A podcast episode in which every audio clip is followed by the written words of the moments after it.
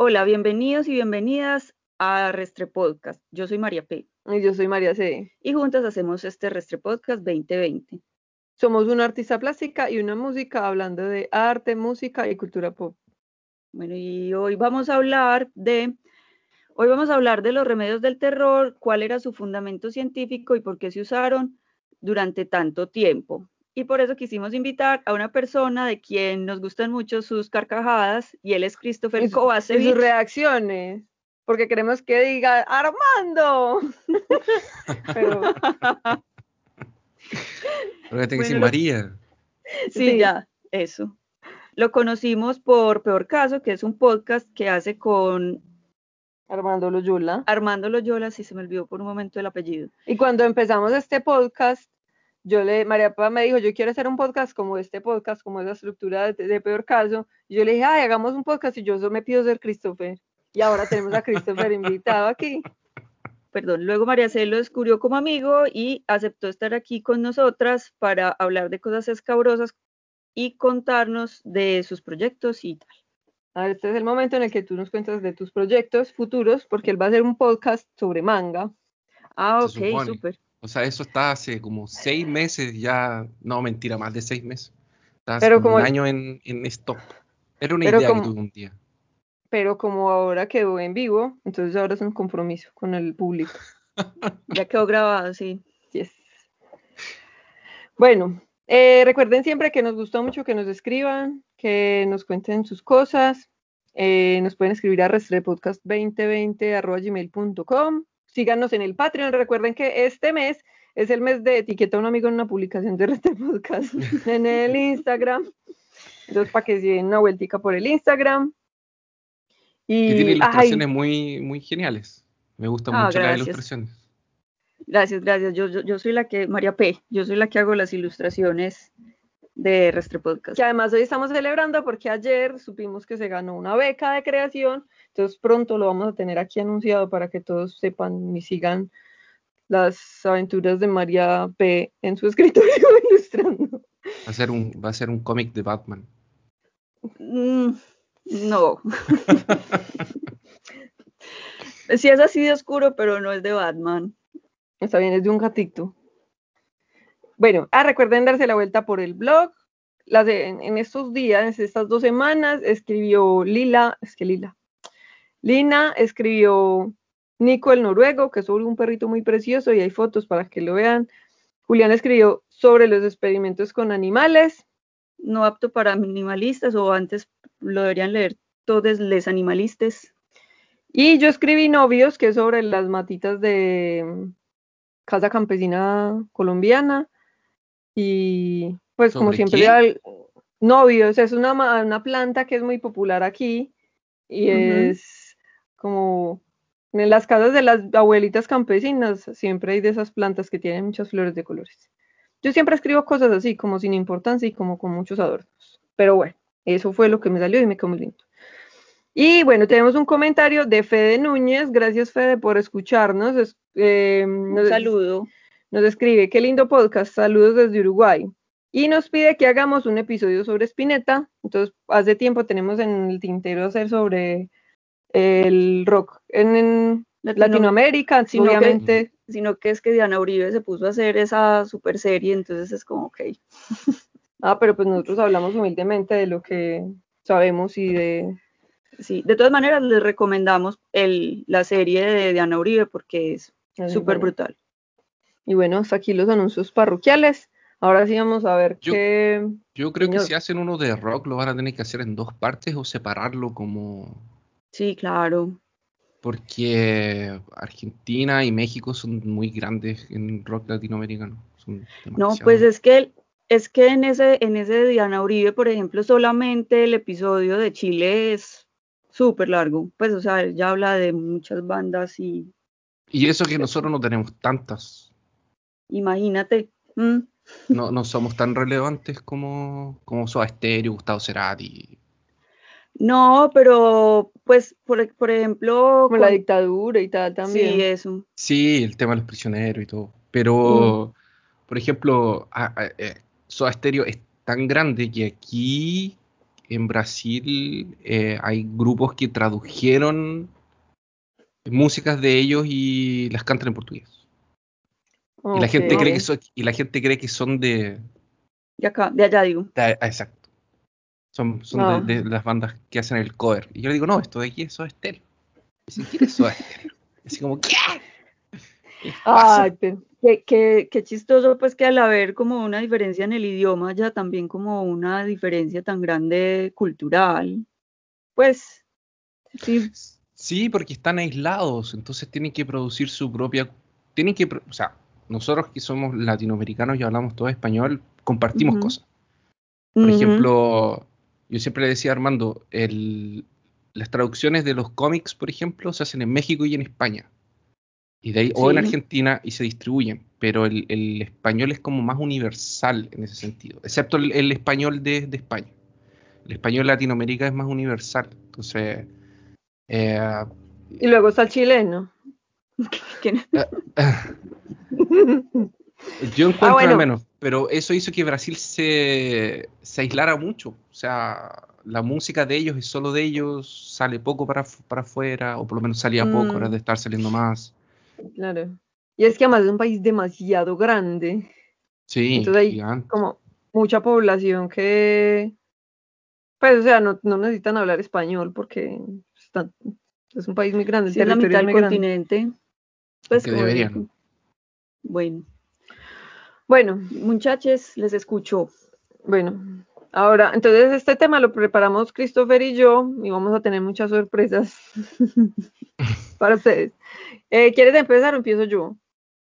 Como quieras, como quieras. Bueno, yo les voy a hablar entonces de, para empezar, del mercurio. A este tema lo sugirió Angélica, una exalumna mía.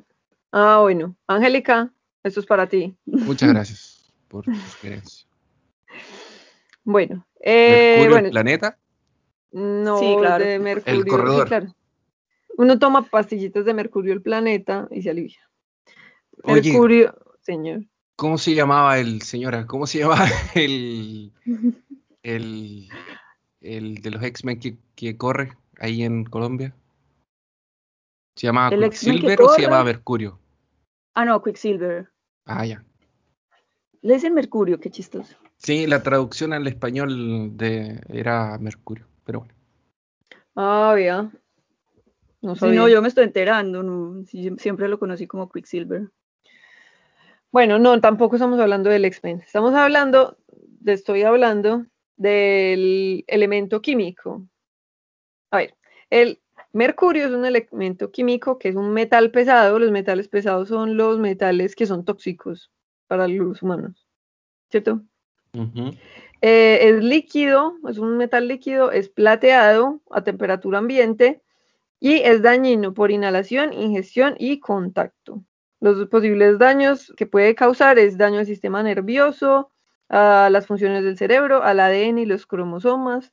Puede causar reacciones alérgicas, irritación de la piel, cansancio y dolor de cabeza, efectos negativos en la reproducción, daño en la esperma, defectos de nacimiento y aborto. Pero es un gran me- remedio. También. Sí, también. Lo peor de todo es que todavía se usa. ¿Sí? Ahora Christopher nos va a contar más porque él sabe más de amalgamas en los dientes. Pero sí, todavía nos, nos ponen amalgamas No, peor mercurio. que no, porque la amalgama ya es cosa del pasado. En Ch- Brasil, en Chile, porque en Colombia todavía la usan. Todavía las- no, Bueno, no, aquí, aquí le ponen a uno una que es como una resina y eso se daña súper rápido. Yo tengo amalgamas de mercurio. Pero esas te las hicieron? Hace Mm, como 20 años. No, hace. Yo no sé, pero yo estaba adulta. Porque yo las que tengo sí ya están malas porque son de resina. Bueno, ahorita hablamos de eso. Bueno, señor. Otros daños que pueden causar. Ah, bueno, Cálmese, el daño al. Muy bueno, que le dijeron. El daño a las uniones del cerebro puede causar la degradación de la habilidad para aprender, cambios en la personalidad, temblores, cambios en la visión, sordera, incoordinación de los músculos y la pérdida de la memoria. O sea que uno se puede enloquecer, básicamente. Sí. No Bueno. sabemos si esos mismos er- síntomas son los de la sífilis. Mm, Pues como el remedio era el... Mercurio. la- el mercurio. mercurio. Pero es que ya les voy a contar por qué el remedio para la sífilis era el mercurio. Bueno, Bueno, el mercurio se usó desde la antigüedad y sobre todo en la Edad Media para tratar especialmente padecimientos de la piel. En algunos casos se notaba una mejoría en los síntomas al principio de los tratamientos. Y en la Edad Media resurge la alquimia, en 1900 1495, después de la colonización española, con el primer brote de, de lo que hoy conocemos como sífilis y con ella los síntomas cutáneos como úlceras duras en los genitales y lo que llaman la sífilis secundaria, que son lesiones en la piel como llagas y bueno, pero ya en toda la piel, no solo en los genitales. Y El tratamiento era que metían a la gente como en tinas y les Ujú. echaban por encima mercurio. ¡Qué dicha! Ese era el tratamiento de mercurio en la piel. Ah, entonces, claro, pens- ¿qué? ah, yo pensé ¿Qué? que era como en el, en el área. O sea, como que te bañaban en mercurio, básicamente. Eh, básicamente. Te, querían no- te- transformar en el T-1000. que Era el, el T-1000 El es el de de- Terminator 2. el de Terminator, sí. Ay, no, qué horrible. como, o, o te conviertes en un Terminator o te mueres, pues, pero alguna de las dos. Pues puede ser un mutante, o puede ser Quicksilver o Mercurio. Claro. Bueno, eh, a veces se les quitaban las lesiones en la piel, pero pues no se les quitaba la sífilis. Y antes, pues la sífilis también hace como que las facultades mentales se deterioren, entonces era como un super cóctel de vamos a hacer que la gente se enloquezca. Otras veces se les iba la mano, o sea, ya no servía para quitarle las lesiones de la piel, sino que mataban a la gente. Se les iba la mano, es como que ah, eh, exageraban sin querer. Sí, eso. Gracias por la traducción. Eh, se les caían los dientes y, les, Uy, y se intoxicaban pues con mercurio. De todos modos, los médicos... primero. Gas, no, como Ah. unos zombies. Ese era el que se les ponía así como los bordes de los dientes negros. Yo no sé. Es- Sí, sí era con el mercurio. De hecho, eso sale, era como una característica de la gente que tenía sífilis. Como que lo detectabas por el tratamiento.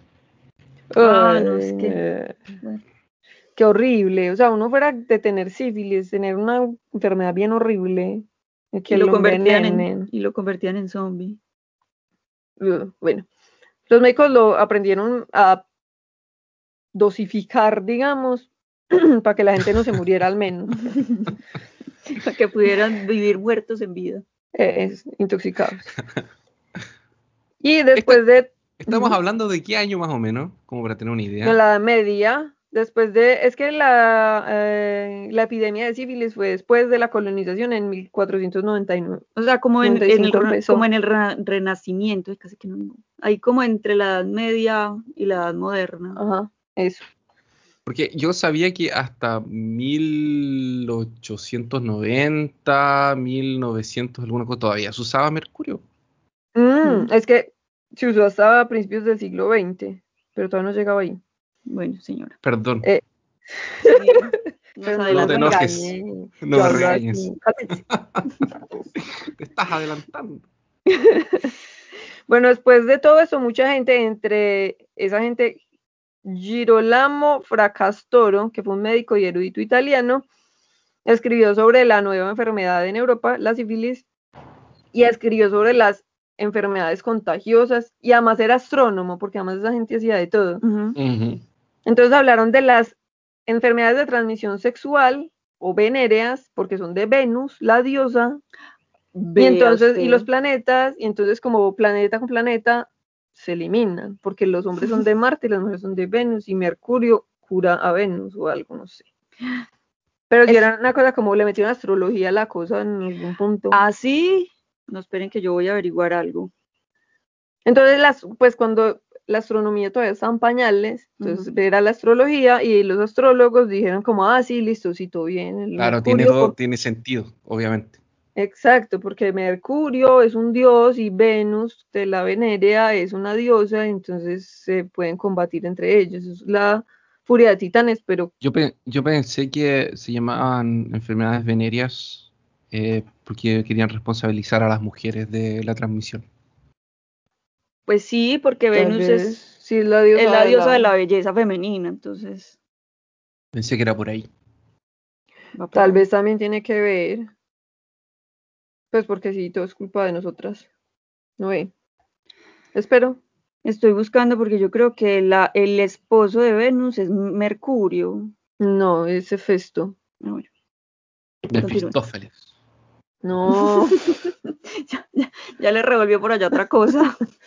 sí, este es un podcast de variedades, ya habíamos dicho. De variedades ñoñas, porque pues aquí no hablamos de las Kardashian nunca. Bueno, Pero podríamos hablar de que Jay lo volvió con Ben Affleck. No. ¿En serio? Ah, ajá. No. Sí, sí, ese es el chisme de la semana. Súper importante. Esta, No lo vaya a esta semana, esta semana cumplió 52 años. Sí, está súper hermosa. La muy maldita. Es que la muy maldita. Yo- esa sí se baña como en leche de Venus porque, ay, porque está súper linda. Bueno, entonces, a raíz de todo esto de Venus y el planeta y. Mercurio retrógrado y tal, entonces alguien dijo, ah, la razón por la que todo el mundo se contagió Es porque es los astros, ¿cierto? Sí, no por estar cogiendo. Sí, no, porque todavía no se habían inventado el sexo. El sexo apenas se lo inventaron más pacadito. Bueno, y apenas a principios del siglo XX apareció un antibiótico que se llama el salvarsan. Y en los 30 Alexander Fleming descubrió la penicilina porque dejó un sándwich pudriéndose en el laboratorio y se fue de vacaciones y hubo una serendipia ahí. Y entonces ya ahí dejaron de usar el mercurio para En, el, sífilis. en los 30. En los 30 del siglo XX, o sea, hace 100 años. No hemos cumplido 100 años de tener eh, antibióticos y ya los arruinamos. Sí, Sí, por eso no podemos tener nada bonito. malditos humanos arruinaron la humanidad. bueno, y el mercurio todavía se usa como un tratamiento cutáneo que se llama el mercurocromo. No sé si en Brasil hay. Eh, Aquí sí lo venden. ¿En El serio? mertiolate es mercurocromo. ¡Ah! Pero- En Col- Aquí en Colombia, cuando yo estaba chiquita, había un remedio que era como la yodopovidona. ¿Sabes Ajá. qué es eso? Sí. Eso, como eso, pero era como un líquido naranja que tenía una mini paletica como para matar moscos. Sí. Y así le echaban a uno en, en las heridas. Eso es mercurio. Ay, marica. Eso es mercurio, mercurocromo.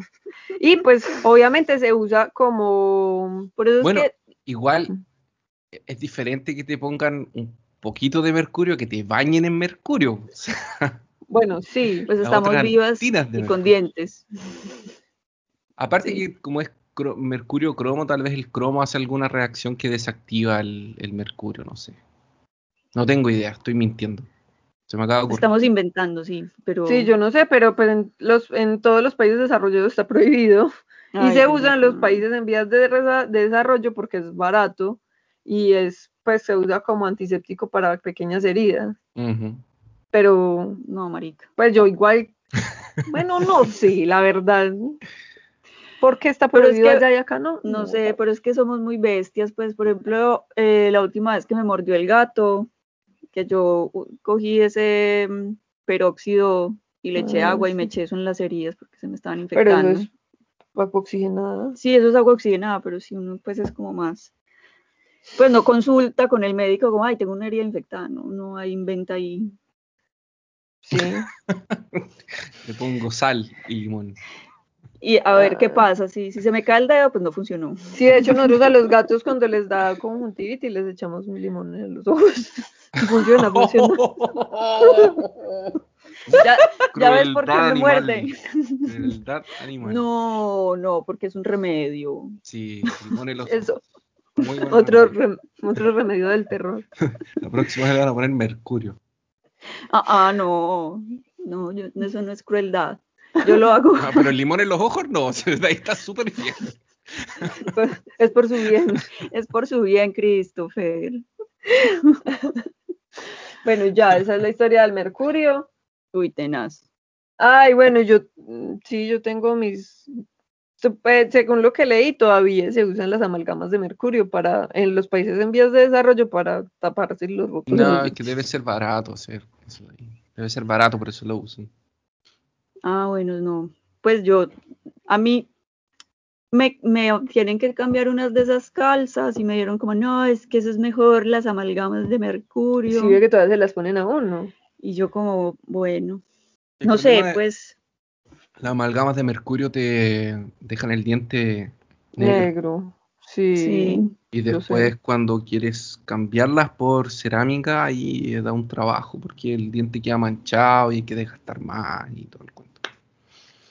Ah, Ay, no, No es muy gracias por decirme todo eso. Ya no quiero ir donde el odontólogo.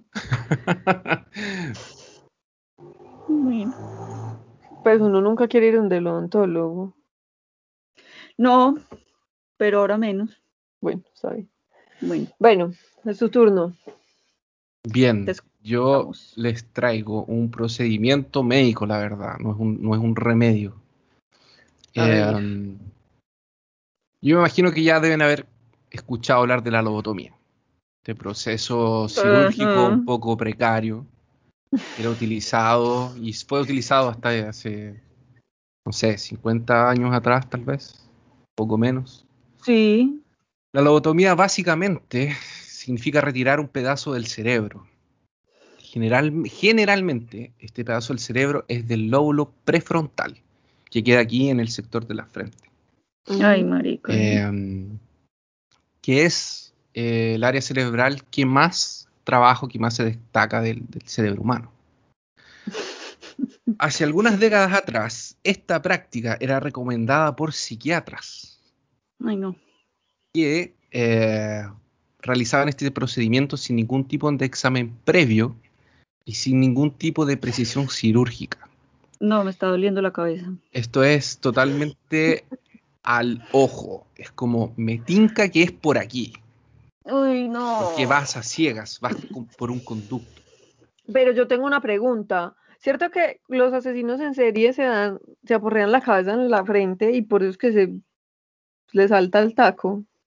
No, yo sé que se aporrean en la cara, en la cabeza, pero yo no sé si tiene que ser el lóbulo prefrontal. Pues, o sea, como que hay una idea de que hay unos, unas psicopatías que están asociadas a lesiones en, En la en la cabeza. cabeza. Y en Sí. mi mente es en el frontal. Pero no sé si es en el lóbulo prefrontal, que es el que estás hablando, o dónde, pues. Yo les voy a confesar que yo no sé si hay alguna cosa así definida, porque el cerebro todavía es demasiado como una, un área, sí, te- están definidos, sí, está definido que algunas partes del cerebro se activan cuando eh, haces algunas funciones o tienes algún tipo de sensación, emoción, eso de ahí ya, lo han estudiado. Pero el tema de las psicopatías todavía es un tema muy desconocido. No, Sí, no entonces está no. muy, muy, muy claro si es una parte, un conjunto, o si son más de una parte y cuando se activa Mm. una, ahí, ahí no sé. Además dicen eso, pero es como una hipótesis. Ah. No es como que esté súper comprobado, porque hay unos Ujú. psicópatas que nacen así, pues, o porque se vuelven así porque los abusan mucho en la casa, pero hay otra gente que también son muy abusivos y no desarrollan psicopatía, entonces no sabemos. La, la conclusión es no sabemos. No, pero yo quería saber la parte del cerebro, si usted se fue muy lejos. sea, Bueno, perdón. Eh, Eso, lo que dice la María P. está súper cierto porque eh, hay, hay muchos psicópatas y asesinos en serie que efectivamente tuvieron un- una infancia súper traumática, con padres que ya estaban medio eh, como, estaban o totalmente locos o medio locos. El- o tenían como disfunciones y todo el cuento, así, de familias raras. Pero hay otros que no, que vienen de familias normales. Mm. Y hay Sí. algo que como que da un switch Sí, se porque Jeff- transforman en, en eso. Jeffrey Dahmer era un man como normal, de una casa normal, bien, y es un loquito. Mm, Pues un loquito asesino. Eh, el loquito asesino. Por eso Loquito estoy asesino. diciendo loco con confianza. Eso. Bueno, Bueno, pero, inicialmente, pero estamos hablando de eso. inicialmente las lobotomías eran realizadas con el auxilio de nada más y nada menos que picadores de hielo. ¿Qué es un picador de hielo? Es un mango con una punta. ¿Por qué eran usados picadores de hielo al principio? Era porque el médico que desarrolló esta técnica, que era el doctor Freeman, necesitaba un eh, objeto punzante y que no se doblara con los martillazos. ¡Ay, no! ¡Qué es tan horrible! Porque si no se quedaba, se podría quedar atrapado y tenía que ser punzante. Ay, no. Pero no se preocupen que esto evolucionó. Esto con el tiempo se transformó. Esto se puso peor. No, eh, la- las herramientas mejoraron. Con el tiempo la tecnología va, eh, crece- Bueno. va, va avanzando. Permíteme dudarlo, pero continúa. El médico con este objeto punzante eh, per- perforaba atrás del ojo del paciente. Era- es, nosotros tenemos una, un- una cavidad que eh, está entre la, como por el lagrimal, más o menos, un poco más arriba del lagrimal, Ujú. y de ahí para adentro, va directo al cerebro. Ok. No, todo es horrible. Es aquí. Les estoy apuntando el lugar. La gente que está escuchando no tiene idea, pero yo les estoy apuntando con mi dedo dónde es. Miren, tóquense aquí. Tóquense aquí. No. Bien, en fin. Eh, um, así, con un- la ayuda de un pequeño mazo, martillo o algún instrumento de, de- de golpeo, eh, Sí. hacían que la punta llegara hasta el cerebro, hasta la parte Ah. del lóbulo frontal. Cuando llegaba al contacto, que esto es más o menos como al ojo, tenían algún- algunos tenían marcas, otros no. Eh, después, más adelante, hay unos, eh, hay un, un- una herramienta, bueno, este picador de hielo se va a transformar en una herramienta que se llama Orbitoclast. El Orbitoclast está hecho de un otro material eh, Ujú. más resistente y que había, había sido testado a ver hasta cuánta fuerza necesitaba para que no se doblara. Y Ujú. tenía algunas marcas, ya también de, de profundidad. No era tan al ojo, era un poco Ah, más- bueno. más- Le Por lo menos. rayas con un Sharpie. Sí. Sí. Eso, por lo menos. venía rayi- con rayitas. Entonces, cuando llegaba la rayita de, y llegamos al lóbulo frontal, el médico giraba este instrumento y retiraba Ah. un pedazo de, eh, de tejido cerebral. Sin saber, pues, que estaba retirando, así a la loca. Eh, la- lo importante era que fuera de enfrente. Entonces hacía primero por un ojo y después por el otro. Ok. Eh, bueno, es importante eh, que se sepa que este procedimiento mm, era hecho sin anestesia muchas veces. Y lo máximo que se les hacía era aplicarles eh, un choque eléctrico, como para que se adormecieran. Em, y después este orbitoclast va a evolucionar con el tiempo y en la punta ahora va a tener una especie de cuerda. Entonces lo van a hacer entrar, va a ser como una aguja, como una aguja con la Ya. cuerda en la punta. Entonces el, el orbitoclast entra por el, por el ojo, va hasta el lóbulo frontal y por la parte posterior del, del orbitoclast se tira esta, esta cuerda, la cuerda se cierra, lo que atrapa obviamente eh, ¡Ah! tejido cerebral y ahí sacas. Ahí. Es mejor que estar girando, pero ya es una evolución porque es mejor que estar girando así como tratando de, ¿será que por aquí va? Bueno, Ay, no. Ok. eh, esto pasa porque el... Ya me en- está doliendo el estómago también.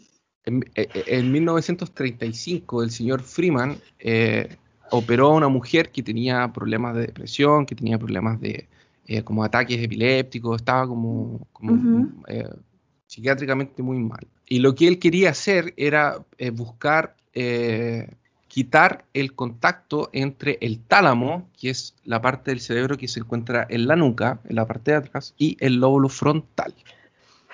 Así que eh, esta operación era, más larga porque tenían que abrir el cráneo, tenían que eh, buscar las intersecciones, cortar, entonces era todo un tema así que no, él no podía hacerlo rápido.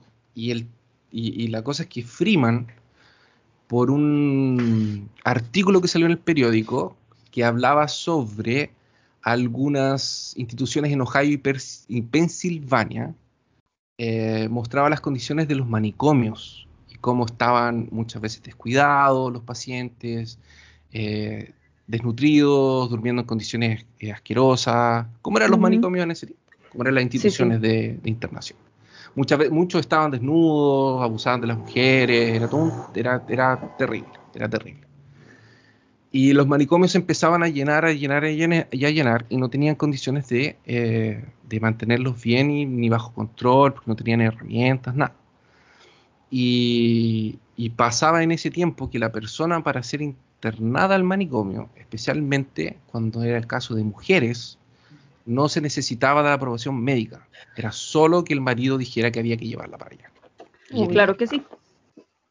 Entonces muchas veces había mujeres que simplemente tenían una personalidad más fuerte, eran más rebeldes para la época, o eran, no sé, eh, o lo el marido llevado. se sentía menos hombre, no sé, alguna cosa así, y las llevaban y las llevaban al, al manicomio y las internaban.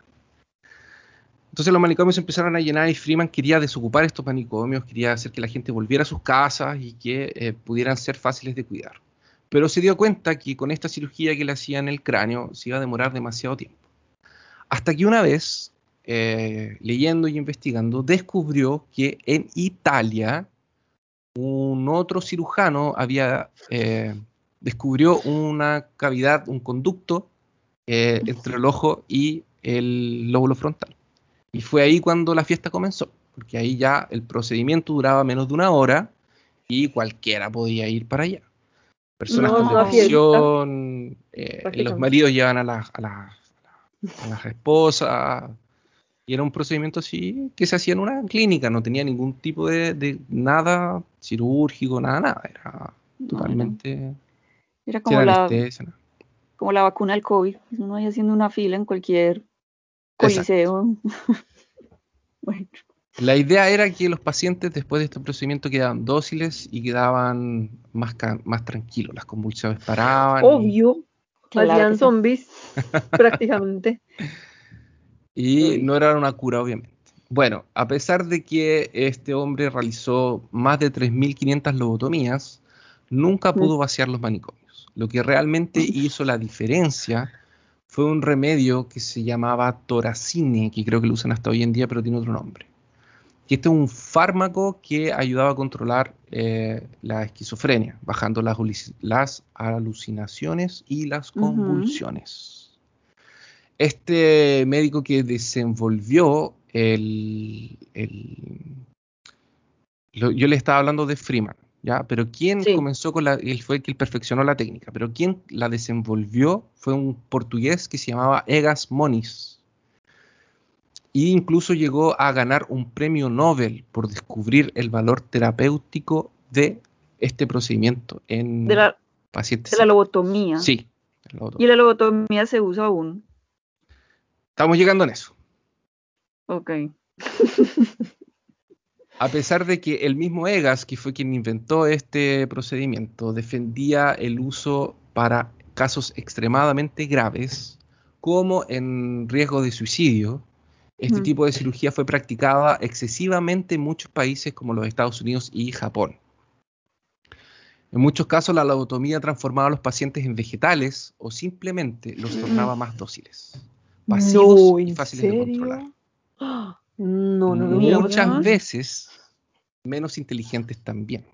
Eso los volvía niños, los devolvía. Ay, no, bueno, por todo es horrible.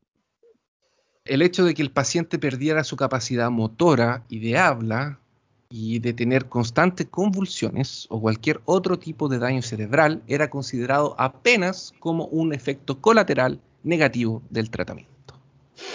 Muy bien. Es como, bueno, es, es lo que pasa. ¿Qué vamos a hacer? Una cosa por otra. Ah, sí. Al fin y al cabo ya es más dócil y ya no, Va a causar problemas. ya no, me- ya no es castrante. Ya no, exactamente, ya no me causa problemas.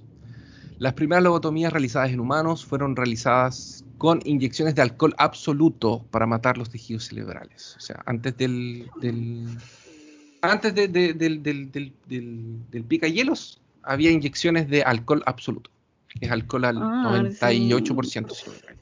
¿Cómo así? ¿Le metían un alcohol para quemarle el cerebro y luego le sacaban un Eso. pedazo? No, no, no le Mm. sacaban nada. Simplemente No, lo, no. lo desactivaban. lo, Ah, lo mataban ahí adentro. Hacían una Jeffrey Dahmer. Sí.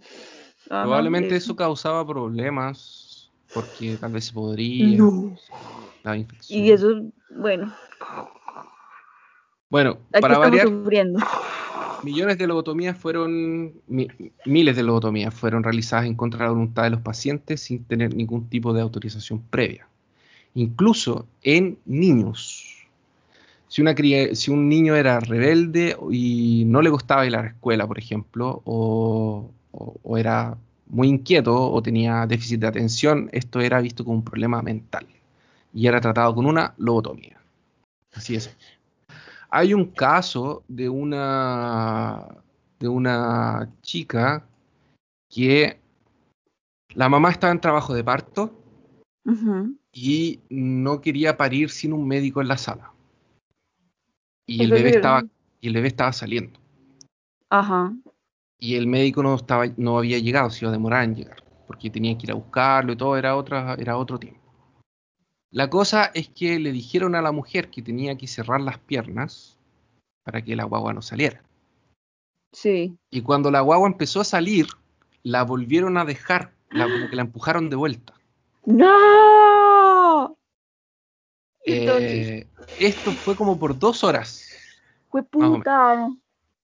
En ese tiempo, esas dos horas, el bebé quedó sin oxígeno Mm. y nació con un montón de problemas, obviamente, porque el cerebro salió súper, Mm. súper mal. Y después cuando ella fue creciendo y tenía esas dificultades y todo, el papá, por temor a que nadie se quisiera casar con ella, le hizo una lobotomía. Ay, ahí sí la dejó, pero frita. Así la dejó bien, bien dócil, como dicen por ahí. La dejó como tan dócil como una papa. También lobotomizaron a un niño de 12 años que se llamaba Howard Dooley. Y fue el mismo doctor Freeman que le hizo la, la lobotomía.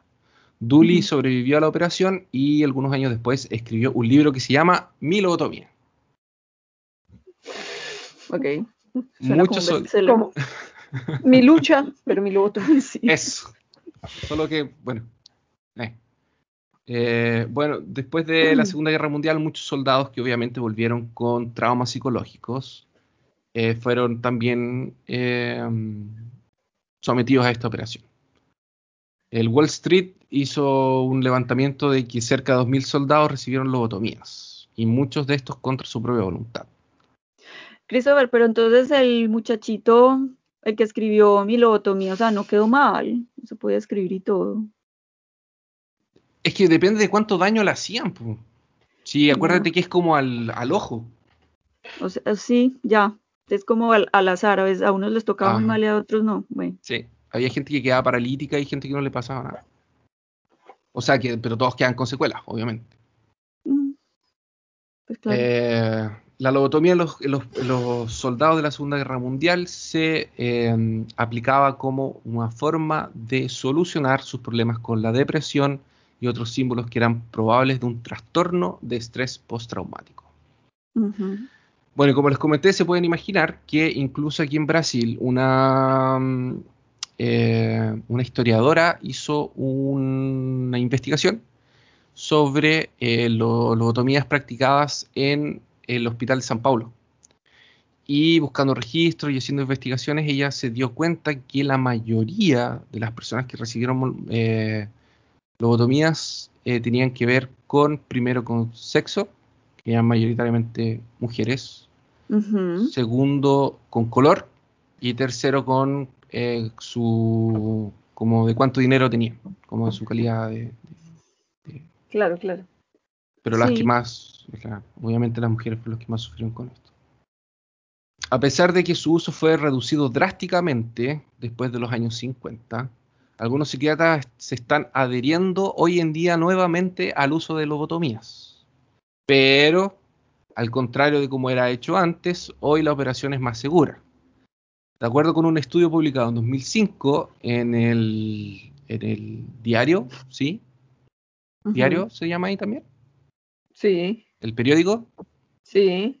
Brain Sí. Research Reviews, actualmente la cirugía fue hecha de modo preciso y está considerada solo para parte del tejido cerebral que causa los síntomas problemáticos a las personas. Una de estas cirugías eh, cerebrales es conocida como singulotomía, que es usada para tratar personas con trastorno obsesivo compulsivo grave. Y esa es la lobotomía moderna. Ahora ya los que tienen TOC. No, pero pues es que también hay, eh, ustedes no sé si vieron una película que se llama Tok Tok, Hmm. que es de un montón de gente que tiene unos TOCs súper horribles, y es que hay gente que, pues que de verdad tienen unos TOCs que no los deja vivir. Eh, Mm, ¿Es esa de no, Leonardo se- DiCaprio que se lava las manos o no?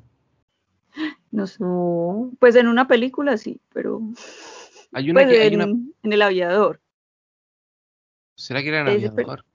En ese, ese personaje tenía TOC, sí. Que no me, pues es un man de la vida real, que no me acuerdo cómo se llama. Porque hay gente que se lava las manos al punto de, de hacer cería. de Mm, pelarse, sí. sí.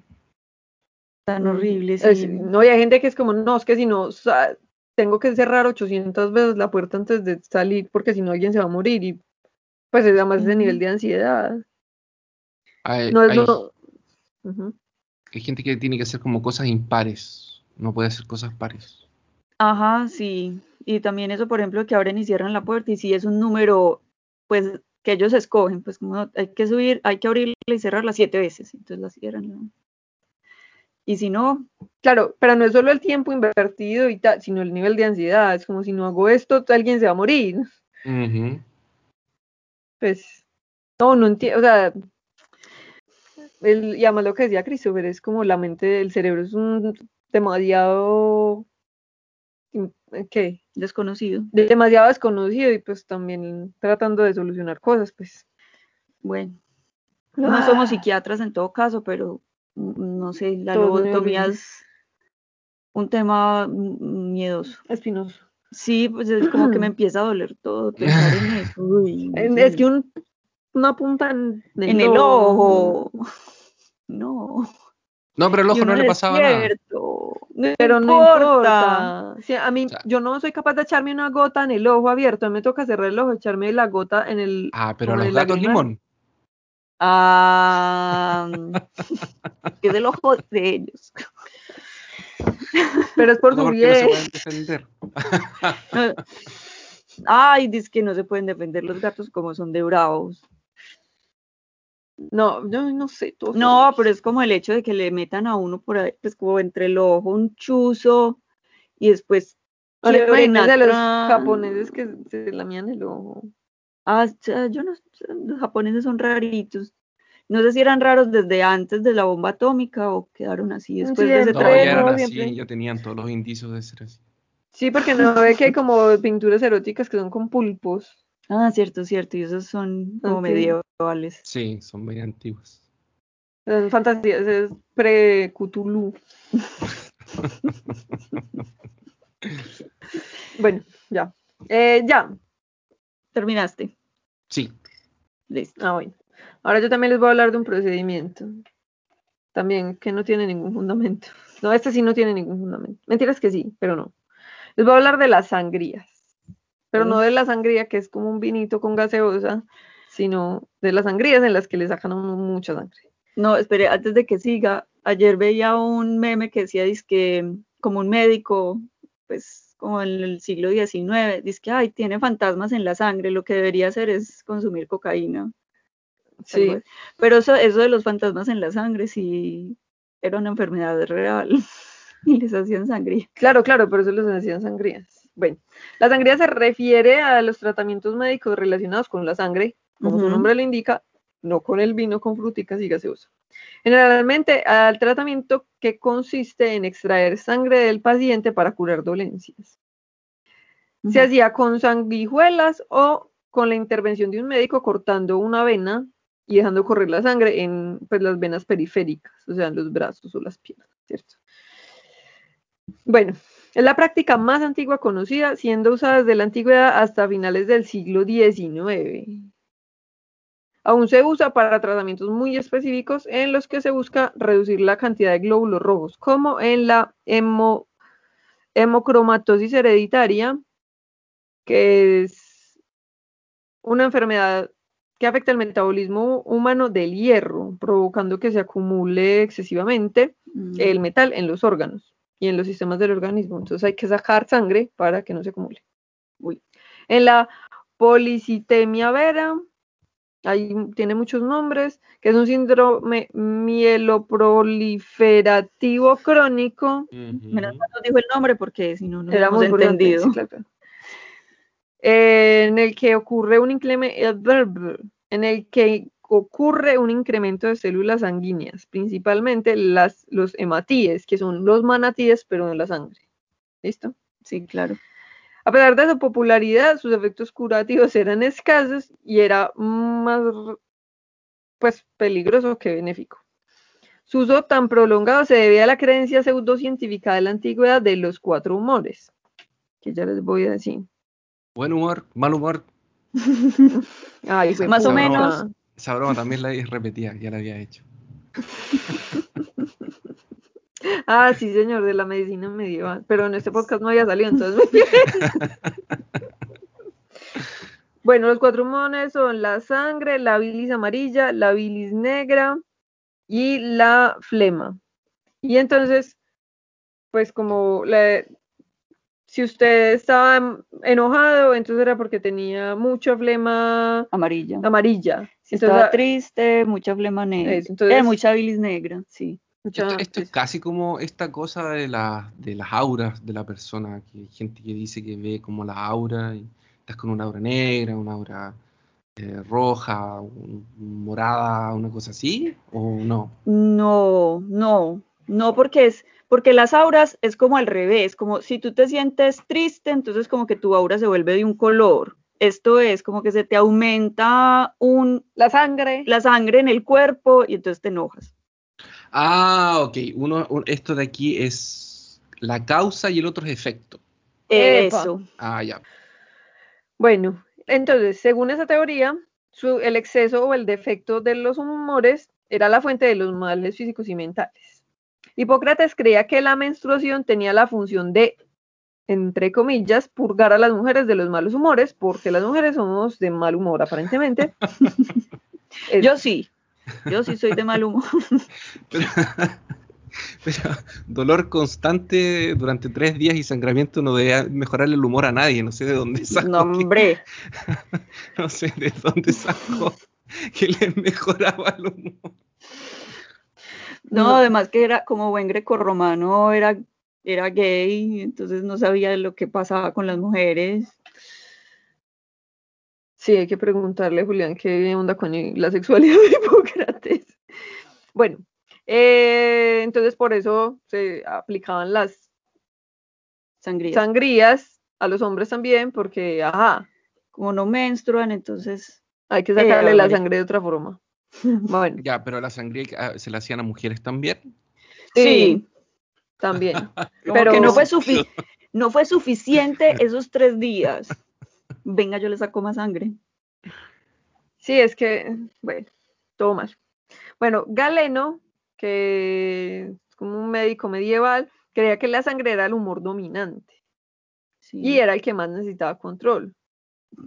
Entonces, por eso era el que había que sacar más. Porque Ya, también habían... Se me, se me olvidó de qué hacía la sangre. Causaba eh, la furia, pues como La el... ya. Sí, sí, pues Como como, el rabia. enojo. Ya. Eso, el enojo. Bueno, no, pero yo me lo sé, yo me lo Bueno, sé. bueno. Entonces, para equilibrar los humores, el médico eliminaba el exceso de sangre o también le daban como una cosas para que les diera vómito, entonces para sacar la bilis negra Hola, sí. Les daban diuréticos para que orinara, entonces sacaran la bilis amarilla, así, pues como lo que no sirve que no estorbe o algo, porque, ajá. Bueno. También se usó la sangría como método de pena de muerte. Sí.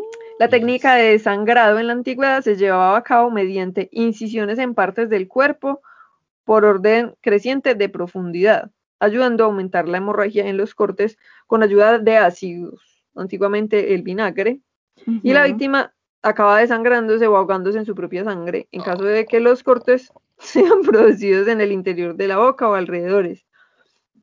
No sé si, si pues, es que me gustan las cosas como así, escabrosas, pero Que había una tortura medieval. Ah, el Iron Maiden, que es como una mm, sarcófago lleno de puntas y meten a la gente ahí para que se desangre lentamente. Eso. Eran muy, éramos muy buenos en el medioevo para inventarnos formas de torturar a la gente. Sí. Demasiado mentiras. diría yo. O mentiras, yo no sé, o- o en este momento también, porque las cosas que se que descubrieron, pues lo que sacaron en Wikileaks cuando, sí fue en Wikileaks, de lo que hacían en la guerra de Irak. Ah, sí, las torturas fueron evolucionando también, pero siempre Sí. hemos sido torturadores en general. Sí, sí. Y hay unas no cosas así que son terribles. Ah, pero, pero la otra gente, la gente mala, porque nosotros lo único que hacemos es echarle limón a los ojos. Y al no- final ellos quedan con los ojitos lindos Es, y sanos. y sanos. Sobre todo sanos. Pero, pero sí, no, Pero- pues es que la gente que tortura es otra gente. Bueno, en Bueno. todo caso, ya esas son las sangrías, no servían para nada, pero todos creían que sí servían para cosas y mataban mucha gente. Vea, decía que los que tenían mucho, mucho, mucha sangre tenían mal temperamento y eran fáciles de enojar. Pues yo tengo mucha sangre según esto. Ok. Pues, bueno, sí, sí, eso de ahí parece que viene, yo ya lo he escuchado. No, esa es la bilis amarilla, la sangre de otra. Ah, la sangre es la de arriba, perdón, me, me confundí con el colorcito. No, según esto son valientes, esperanzados y amorosos, entonces, porque les tenían, le tenían que sacar a uno la Porque sangre? en la Edad Media todo el mundo era oscuro, se vestía de negro y eh, no ha visto películas. No, pero vean, por ejemplo, les voy a contar una cosa. ¿Cómo, cómo se supone que, que nadaba la gente por allá a principios del siglo XX? Ah, ya lo escuchamos. Sí, que se ponían un traje así, un trajecito así de baño, como que era como con un, como unas bermuditas pues hasta las rodillas y como que cubría mucho y no sé qué. Y me que Y eso es mentira, o sea, eso es un invento de Hollywood porque realmente la gente nadaba en pelota. ¿Cuándo? Christopher sí sabe que es en pelota. Sí. ¿Cuándo? ¿Cuándo que era eso? En el siglo XX, al principios del siglo XX, en las piscinas públicas, para, para, que, para saber que no estabas enfermo, entonces era obligatorio eh, nadar desnudo, o sea, tú no te puedes poner nada de nada. Y en las películas, como no pueden poner eso, entonces cuando van a hacer como esa, sí, o sea, Pero las películas Yo- son yo muy necesito documentales súper precisos. Esto. Momento. Momento. Bueno. Está bien. y entonces uno tiene como esa idea de que te se ponían como esas pantaloneticas, es pues como un enterizo ahí todo Sí, chistosito, no. y no. Bueno, esto Pero las películas sí nos han mostrado que en la Edad Media todos se vestían de negro. no, eso es un documental. Pero- documentales. ¿Se no se veía el perfume? Así, así era. Como en el perfume. no sé me- Pero si tiraban el popó en la calle, yo creo que sí era conveniente como estar siempre de un color muy oscuro porque Por pues, si le caía de mierda, popó, ay no, claro. God. Oh, Dios. Pero es que sí, pues también era como no sabemos nada de nada, Dios no nos deja hacer nada, entonces pues saquemos sangre. No, Bueno, entonces Porque me imagino que, que, la, que la gente se sacaba las fotos con, como con ropitas, ¿o no? ¿O hay fotos con gente pelada bañándose? no sé, sí, yo creo con que gente sí. pelada bañándose. Yo, yo la verdad fue que lo escuché en un podcast, Pompi- toda, toda mi Con información. piscinas públicas, Estados Unidos, como en Filadelfia fue eso, Eso es como la YMCK, YMCA. esa vaina. YMCA. Ya, después Eh. busco, que ahora no lo, no lo voy a encontrar, porque sale, pongo piscinas públicas y me salen puras cosas modernas, no me sale nada antiguo. No, y yo la foto que estoy viendo están todos los niños metidos como en la en el agua, entonces no, No da para ver no nada. se ve. Ya, perfecto. Bueno, Ya, bien.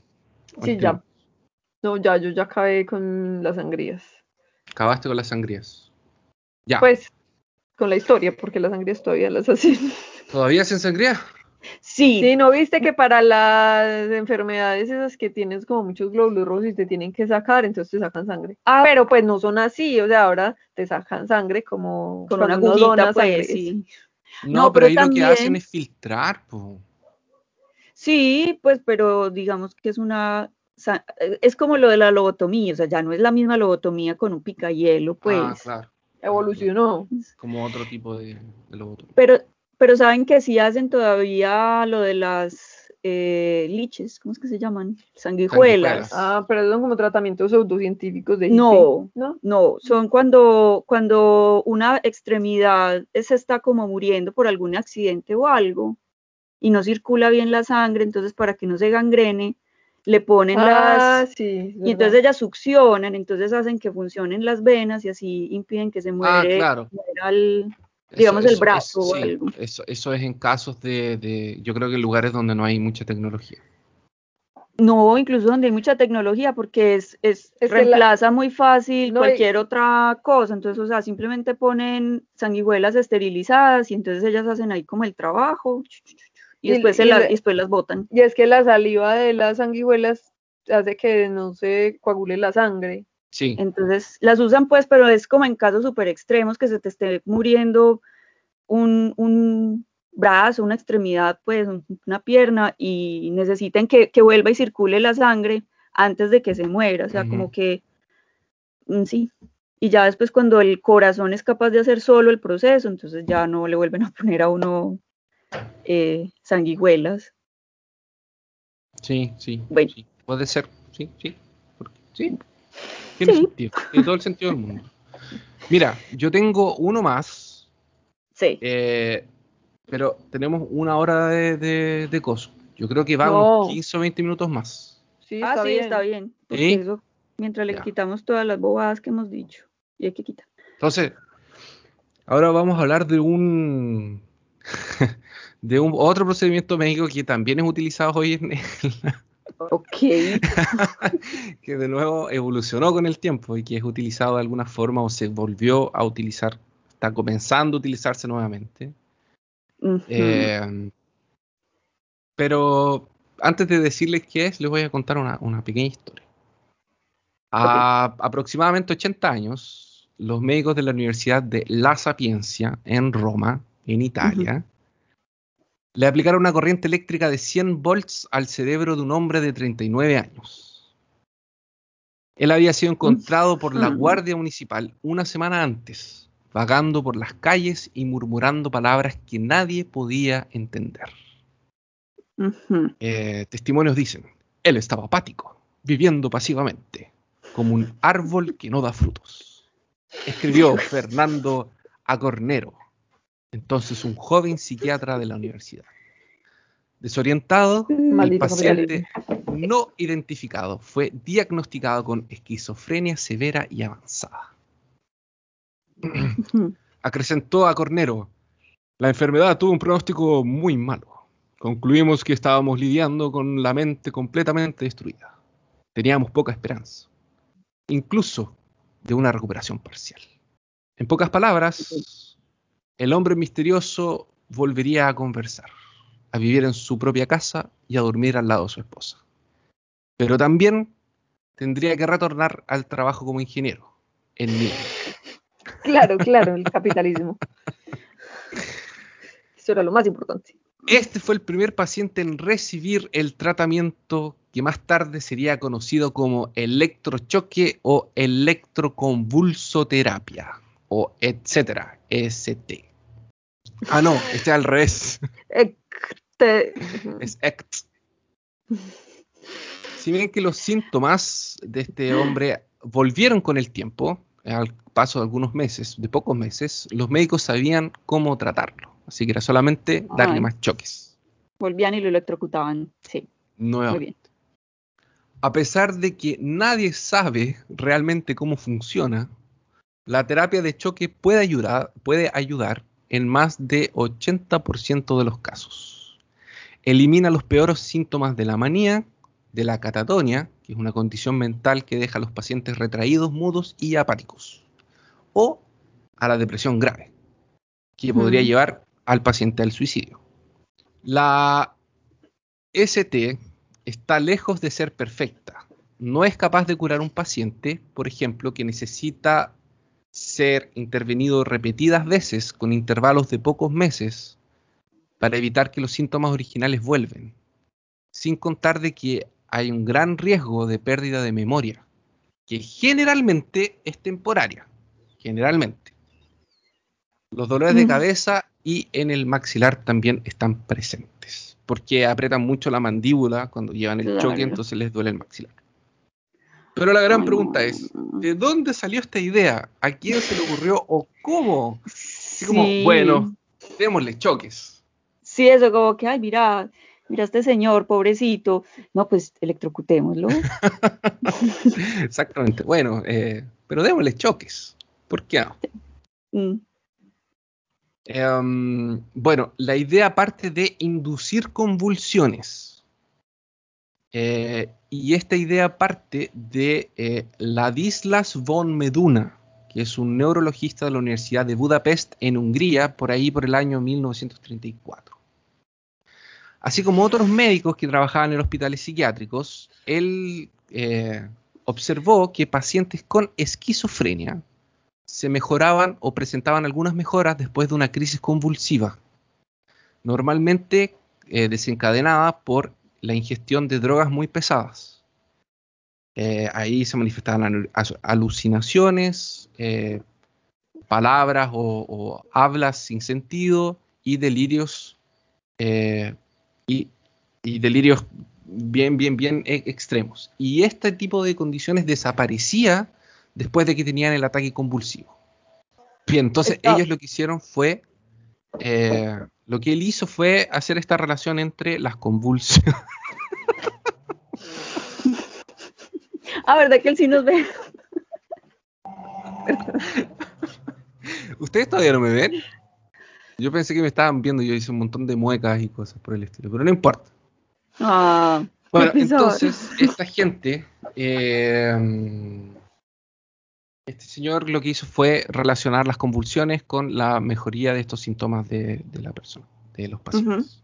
Sí. Entonces, eh, lo que él, lo que él, o sea, a pesar de que los síntomas vuelven con el tiempo, empezaron como a tratar de preguntarse cómo le podían causar convulsiones a los pacientes. Ya. Y una de las formas de eh, inducir convulsiones era a través de otras drogas. Entonces empezaron a experimentar con drogas y cantidades de drogas, como que le daban sobredosis al paciente básicamente para que tuviera Sí. convulsiones. Claro, te drogas. Ah, entonces sí. más drogas. No, pero espere, yo sí me acuerdo que a mí me dijo Carolina, la psiquiatra, que lo que hacían, por ejemplo, era que les daban insulina, pues, pero no pacientes diabéticos, sino gente común y corriente. Entonces, claro, eso generaba unas convulsiones, pues, porque... Bueno, continúa. Exactamente. Ese era el raciocinio. Si se convulsiona, se mejora. Entonces, hay que hacerlo convulsionar. Y esto fue avanzando con el tiempo hasta que un señor que se llama Lucio Bini eh, desarrolló un equipo basado en dos factores. El número de volts a ser aplicados y el tiempo que este eh, voltaje iba a ser aplicado. eh, con un Mm. cronómetro que podía limitar la descarga a un décimo de segundo. Entonces era bastante controlado. Ahora ya estamos empezando a, a- a- a hilar fino. Es como el, el trabajo médico más experimental, como más serio. Eh, conectando esto a la, eh, a la corriente, un interruptor de luz, eh, perdón, conectada esta máquina a la corriente, al, al- al Ujú. enchufe, Sí. ¿sí? ¿Ya? La máquina de electrochoque Cerliti Bini, cómprela en su eh, local más cercano, emitía una corriente eléctrica por medio de dos electrodos envueltos en un paño que estaba eh, humedecido con solución salina. Estos eran colocados cada uno al lado de la cabeza del paciente, a encima de las témporas. Es como arriba de los audífonos. Las témporas son los huesos que están a los lados. Exacto. Ya. el temporal. Exacto. Esta era la misma máquina que se usaba para los pacientes que iba a ser hecha la lobotomía. Porque este era el paso 1. Si paso 1 no funciona, entonces le hacen lobotomía. Entonces, para anestesiar a los pacientes o para que quedaran inconscientes, estaba esta máquina antes de aplicarles la lobotomía. Uy. Lo que, mm, lo que pasaba enseguida no era la escena más confortable. Como todos los músculos se contraían de una vez, el cuerpo del paciente se torcía para atrás, como el exorcista, Mm. O fósiles de dinosaurio, o, o yoga, por ejemplo. Los dientes, Yoga. los- los dientes se apretaban, o sea, los dientes mordían un pedazo de tubo que le ponían a la gente en la boca. En cuanto el aire y la saliva salían eh, por la boca y, eh, y el, y el aire de los pulmones como que hacía un silbato de cómo se apretaban los, los músculos y se apretaban los pulmones y expelías todo el aire. Era casi un, silbato así. Piernas y brazos Bonito. se movían violentamente. Eh, Feces, es feces también ahí, ¿verdad? Caca, Ese es, sí. Heces. Ah, no, feces, heces. Ese es. Heces, eh, orina e incluso semen, en el caso de los hombres, podían ser expelidos del cuerpo como resultado de la tensión de cada tendón. Algunos huesos podían acabar fracturados, especialmente aquellos localizados en la columna o ¿Qué? alrededor de los hombros y cuadriles. Marica, lo dejan a uno El jodido. yoga, el yoga. No, pero no se preocupen, son fracturas sutiles. Ya. Solo Bueno, no me preocupo. fracturas. que pueden ser observadas apenas con rayo X. O sea, ni siquiera las. Es un procedimiento muy seguro. Y que cicatrizaban.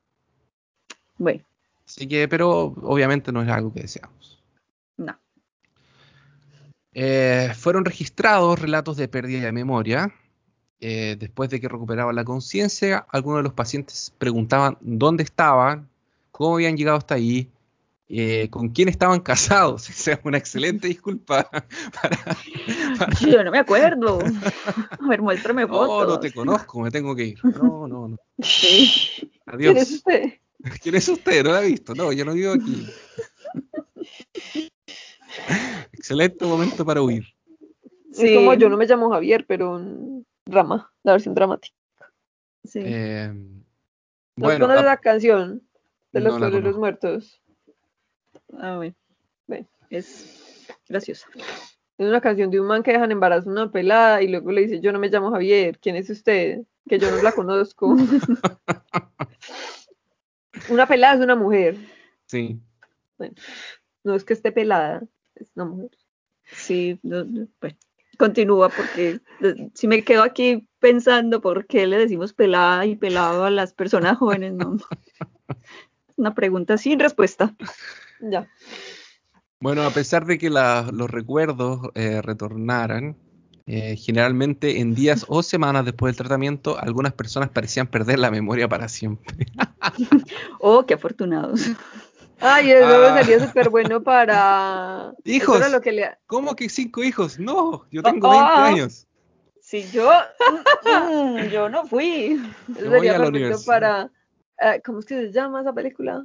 Con- Eterno resplandor de una mente sin recuerdo. Ah, sí, eso. Ay, ya se me olvidó que estoy entusado. Que soy... ¿Cómo se llama eso en chileno? No Mm, sé. Entusado es Como con el As- corazón roto. Eso. pues, eso sí tiene un nombre más universal. Pero era, yo me acuerdo, Bueno. tres días. Continúe, No señor, perdón. no sé. ¿Esa es la del, la del Jim Carrey? Sí, Ah, Sí, sí, que todo el rato es tratando de olvidarse de Kate Winslet y le borran todo, lo dejan todo estúpido.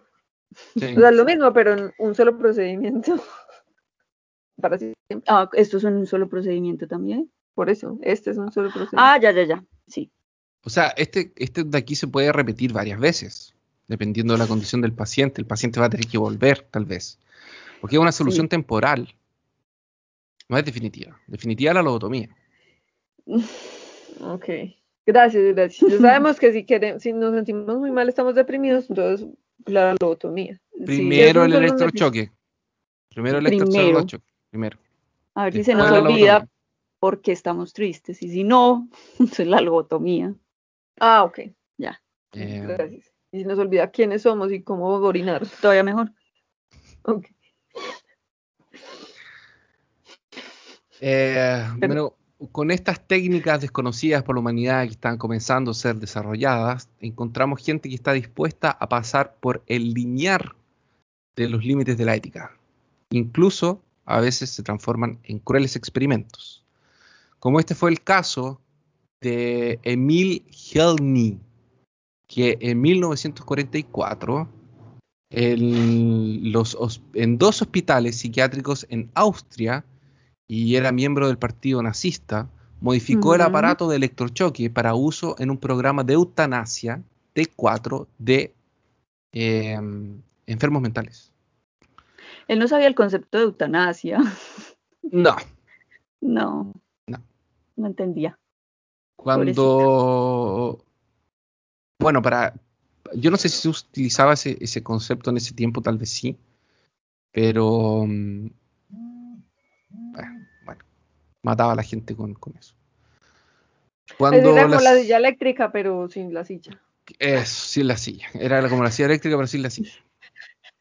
Cuando la Segunda Guerra Mundial llega a su fin, él le aumentó cuatro electrodos más a la máquina de ST. Esto permitió que la corriente eléctrica fluise por minutos y no milisegundos, con lo que ejecutó a 149 pacientes que él consideraba que tenían vidas inútiles. De una manera general, el procedimiento era aplicado indiscriminadamente, en 1946, dos psiquiatras de Siena, en Italia, relataron, hoy no hay ninguna enfermedad dental en que la ST no haya sido probada. Mental. ¿Qué dije yo? Dental. Ah, dental.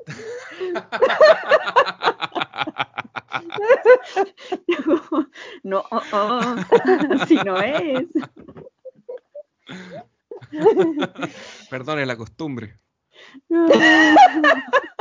que en la clínica nosotros le hacemos tratamiento con electrochoque a la gente que llega con caries. En los dientes. Ya, uy, súper. Súper bueno, perdón. Estas enfermedades mentales incluían la homosexualidad, eh, que incluso está como diagnosticado en los tres primeros volúmenes del Manual de Diagnóstico y Estadística de Trastornos Mentales, que fueron publicados entre el 50 y el 80. Los años 80 todavía era considerado una enfermedad.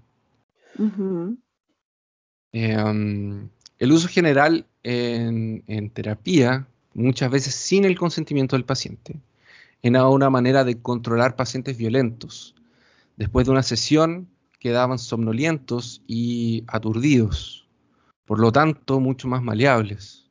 Era una forma de custodia y no de cura, igual como mm. la lobotomía. O sea, esto es el primer paso hacia la lobotomía. Con el tiempo fueron aplicados otros sedantes que dejaban al individuo sin sentir dolor y permitían que no estuvieran conscientes durante el procedimiento. También eran aplicados electroencefalogramas para poder acompañar qué parte del cerebro o qué le estaba pasando al cerebro mientras, eh, porque la idea era hacer convulsionar solo el cerebro y no al paciente. Sí. Mm. Ahora, hoy en día, ¿cómo está la cosa? ¿Qué sucede hoy en día con esto? Según Wikipedia, está definido como, es que Wikipedia es como general, lo que todo el mundo entra. Entonces, ¿qué es lo que dice Wikipedia de esto? ¿Qué es lo que todo el mundo tiene acceso eh, sobre esto? Sí. Porque yo me llevé una, una gran sorpresa que yo se las voy a contar. Según Wikipedia, dice que es un tratamiento psiquiátrico en el cual son provocadas alteraciones en la actividad eléctrica del cerebro, inducidas por medio del pasaje de corriente eléctrica sobre condiciones de anestesia general. Sí.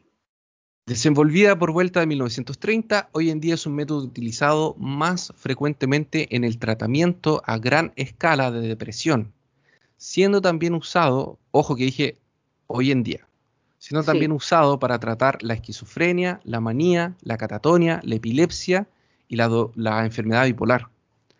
La literatura médica actual confirma que la ST es un procedimiento seguro, eficaz e indolor para el cual continúan a existir indicaciones precisas. El interés por la ST está siendo retomado.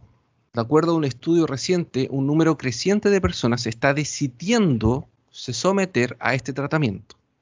Entre 2015 y 2016 fueron realizados más de 22.600 sesiones de ST en el Reino Unido.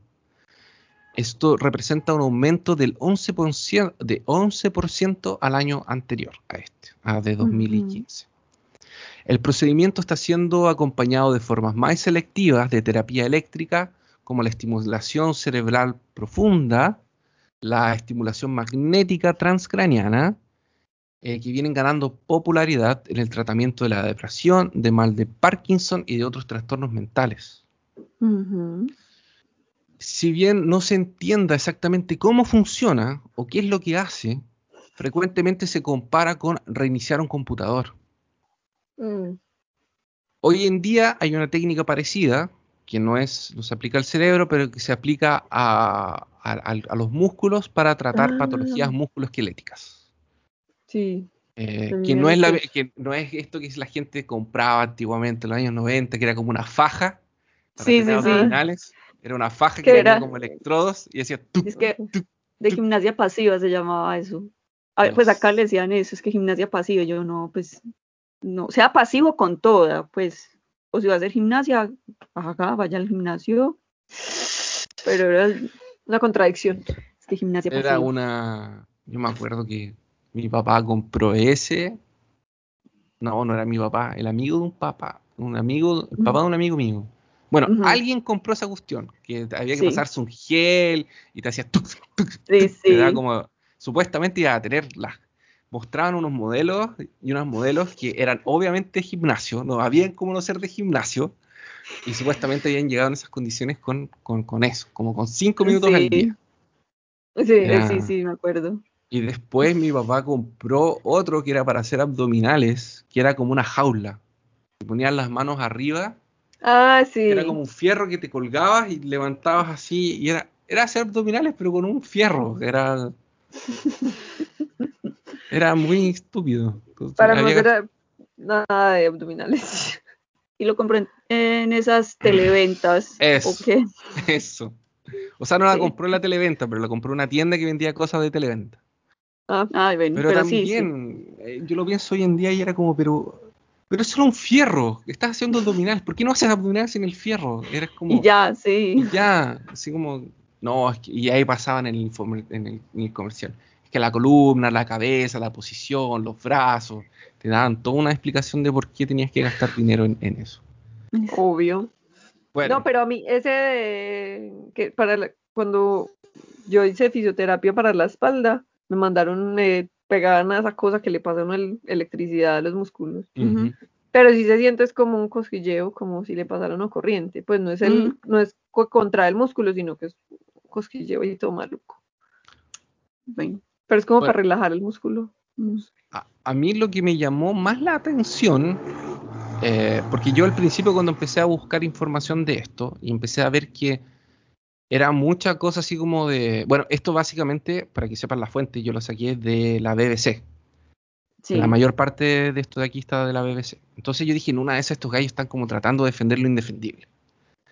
Entonces me puse a buscar otros, otros, otras fuentes y empecé a buscar y me di cuenta que como que la mayoría de las posiciones es funciona, pero hay un gran como prejuicio con esto.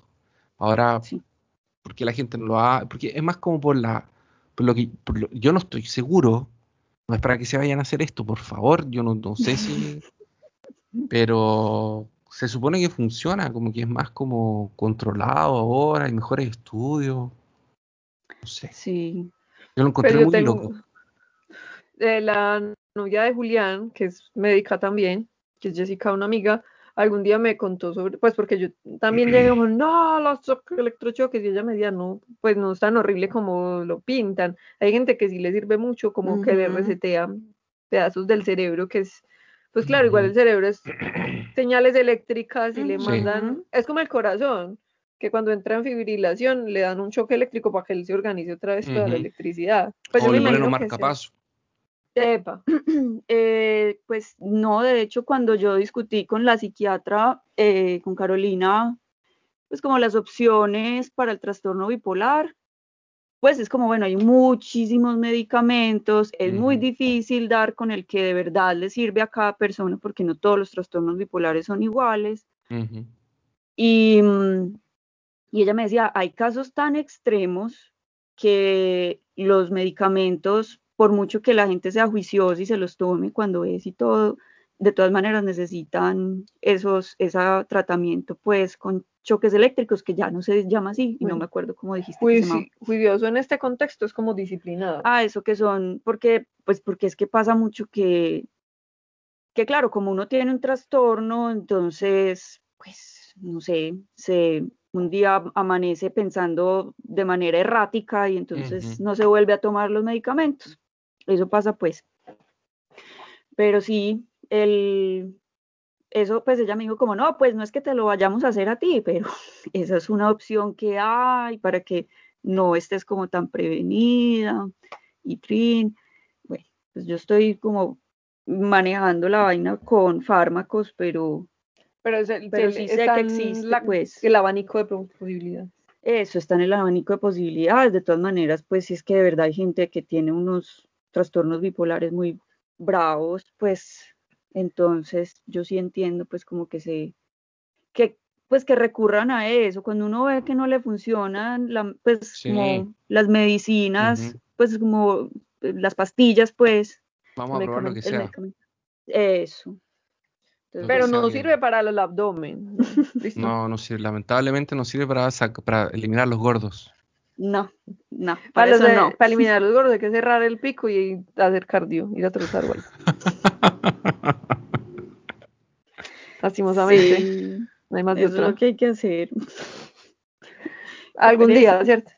Qué pereza. Sí, algún día cuando termine la maestría. Eso. Y después el doctorado. Eso. Ok. En todo caso, no prueben los electrochoques en el abdomen. ¿Listo? Ni en Pues- las nalgas.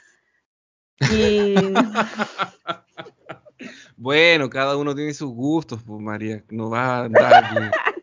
Ok, Sí, verdad, es verdad, gustos, No vas a andar diciendo a la gente que puede hacer o no con sus nalgas. sí, verdad. Le gusta llevar un par de electrochoques, bueno, allá él Sí. o ella. Está bien, está bien, está bien. Entonces hagan de sus nalgas lo que quieran. si se quieren poner electrochoques, con Adelante. responsabilidad. Eso, Sí, pero muy. Adelante, no, atrás. ¿Ah? Atrás. Pero, bueno, atrás, perdón. sí. Ay, bueno. Y ya, esa es la historia de los electrochoques. O sea, que sí son bien, no son remedios del terror. No, pero si eran terroríficos No, antes, son terroríficos. Sí, pues que hayan evolucionado no quiere decir que no fueran terroríficos antes. Sí, sí, como las sangrías. Eso. Yo, yo leí en, alguna, en algún artículo que la gente, como en el periodo de los 30, 40, le tenía más miedo ir al dentista que ir a, a hacer un electrochoque. Imagínense cómo era de horrible. El es dentista era mucho terri- el, el dentista era, obviamente era mucho peor. Eso de ahí no tiene ningún tipo de. No tiene comparación, porque el electrochoque es rápido, ya te vas y te vas bien y es eso. Pero, Pero el, dentista hay que volver.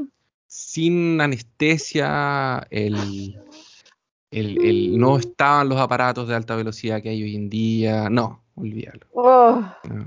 No, todo era horrible. sí, hoy con los aparatos de alta velocidad y la eficiencia es horrible. Imagínense. Sí, antes. imagínate, no. Y habían, habían unos, habían unos que eran como estos taladros, pero eran, ma- eran mecánicos. Esto me parece O sea, que yo que lo alguien vi, estaba ahí yo lo vi en la una serie, sí, yo lo vi en, el- en- en la serie del Alienista, que sale, estaba en, en- en Netflix, Sí. que me Sí. parece que es finales de 1890, comienzo de 1900 o por ahí. Y en una de las Sí. escenas muestran un dentista, porque era un barbero, porque en ese tiempo barbero y dentista era la misma cosa. Y él tenía una máquina con dos eh, como poleas y un niñito que Sí. giraba una palanca, que giraba una manivela. Y eso hacía girar un- unas tuercas que hacían que la caneta, o sea, la caneta, el lápiz como con el motor, con la, con la punta girara. Y con eso, Lentamente. Ay, no. Bueno, sí, siquiera que ha evolucionado gracias a la tecnología. Y a Nikola Tesla. ¿Y a Nikola Tesla? ¿Por qué a Nikola Tesla? Sí, porque no todo eso que es con motor viene de una tecnología que se inventó él, yo creo que sí. No estoy segura, quizás estoy mintiendo. Pero Bueno. Sí, no, probablemente sí, el, sí. El Nicolás Tesla hizo con, con cosas con electricidad. Bueno, Que- está bien. que- que, o sea, los motores que funcionan con electricidad vienen de esa tecnología. Ah, ok, está bien. Bueno, bueno, Christopher, muchas gracias por contarnos tantas historias escabrosas. En realidad, yo- o sea, la idea era que él sufriera para verlo sufrir, pero no se Nos hizo sufrir a nosotras. Yo sufrí mucho. Sí, yo sé. Todo fue horrible el picayelos en el ojo. Me va a No, atormentar. Voy a tener yo- pesadillas con eso. Sí, yo voy a soñar con eso hoy. Ya lo decidí. bueno, eh, muchas gracias. ¿Quieres contarnos de tus proyectos ahora sí en serio, de verdad? ¿Dónde te Sí. encontramos Bueno. o qué? Tenemos peor caso que está detenido por el... eh, hasta que Armando encuentre casa, porque se cambió de estado, entonces está viviendo con los papás y está todo en cajas, con los papás de Michelle. Y apenas él compre su casa, retomaremos. Yo creo que tal vez el próximo año. No creo que lo hagamos antes, por este tema de cambiarse, encontrar casa y todo. Sí. Pero lo vamos a retomar. O sea, peor caso, no lo vamos a abandonar. Siempre lo hicimos por. Nunca lo hicimos con el afán de ganar dinero. Entonces, va a ser un proyecto que por mucho que quede parado un par de meses, bueno, volveremos y quien nos encuentre nos encontrará y habrá gente que se vaya sumando en el camino. Y los martes acompaño a un amigo en, en- en una sección de su canal de Twitch que se llama Cine Cutre. Es muy chévere, me gusta, yo soy súper... Ya, todos los martes voy a Cinecutre a reírme de las películas que...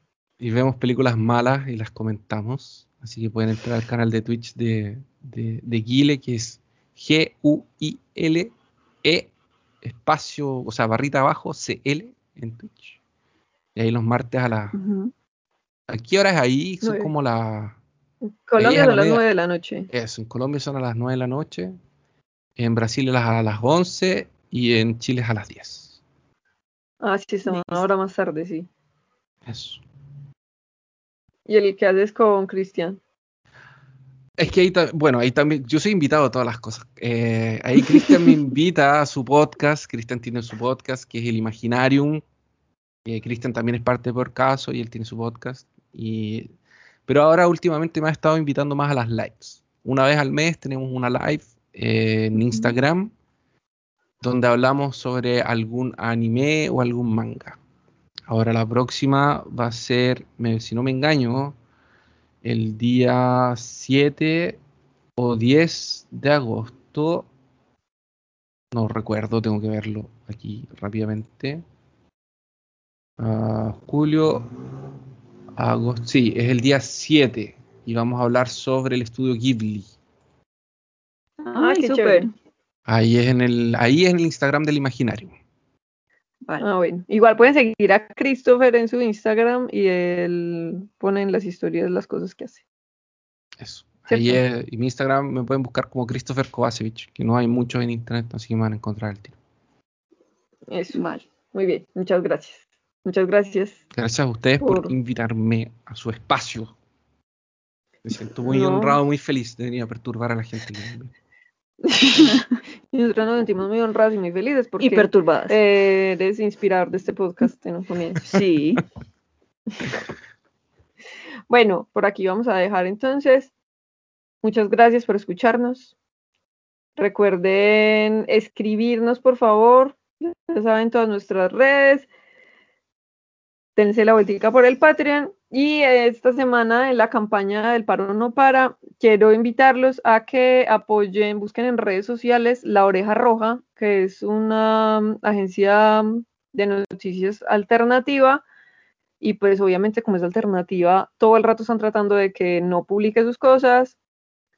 Además, ellos contratan, pues trabajan mucho con personas que fueron víctimas del conflicto armado, pues esa es una de sus políticas de contratación, entonces, Entonces, pues para que los busquen, si pueden apoyarlos, los apoyen. Igual se unan a sus redes, que eso o sea, ya sabemos siempre que eso sirve.